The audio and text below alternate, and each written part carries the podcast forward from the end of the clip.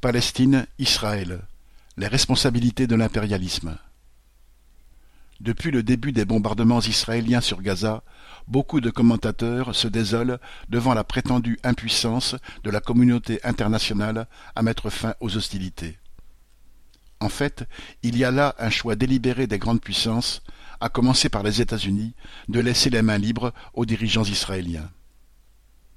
Les États-Unis se sont ainsi opposés à plusieurs reprises à l'adoption d'une déclaration du Conseil de sécurité de l'ONU, même pour appeler seulement à l'arrêt des violences.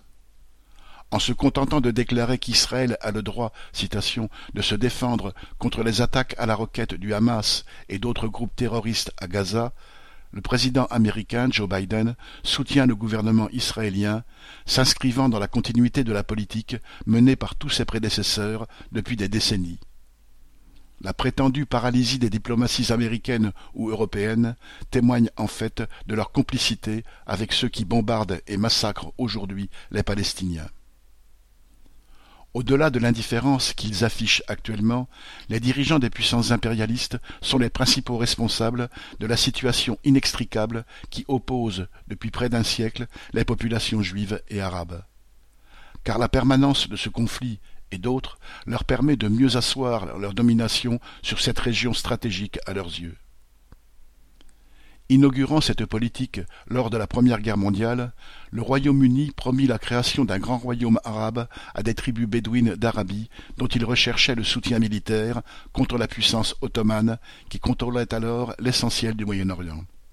Dans le même temps, en novembre 1917, par une célèbre déclaration auquel il donna son nom, le ministre britannique des Affaires étrangères, Lord Balfour, promit au mouvement sioniste d'appuyer la création d'un foyer national juif en Palestine.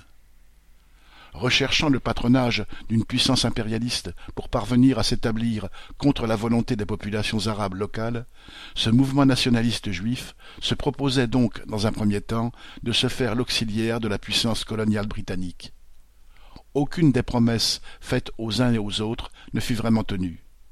En prétendant jouer le rôle d'arbitre entre les Juifs et les Arabes, dont il avait aiguisé les oppositions, le Royaume-Uni prit surtout le contrôle des territoires concernés.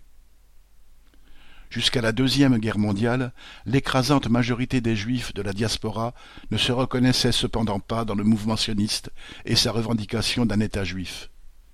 Mais la victoire du nazisme en Allemagne entraîna la déportation massive des Juifs, avec bien souvent l'aide active des polices des États occupés, comme ce fut le cas en France, et l'extermination de six millions d'entre eux, poussant bien des Juifs survivants à fuir l'Europe en rejoignant les organisations sionistes.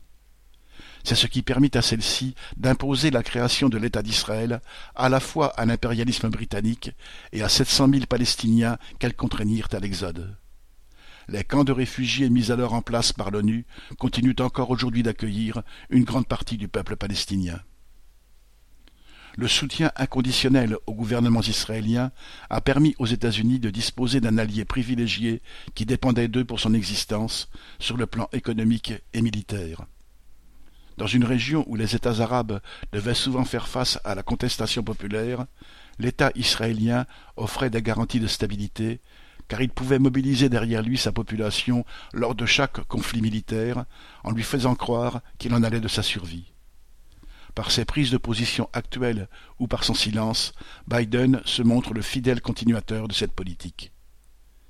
Les populations juives et palestiniennes en payent le prix, victimes à la fois de leurs dirigeants qui les conduisent dans l'impasse d'un conflit sans fin, et de ceux des puissances impérialistes qui tirent profit de ces affrontements et de toutes les divisions du Moyen-Orient pour perpétuer leur domination sur cette région.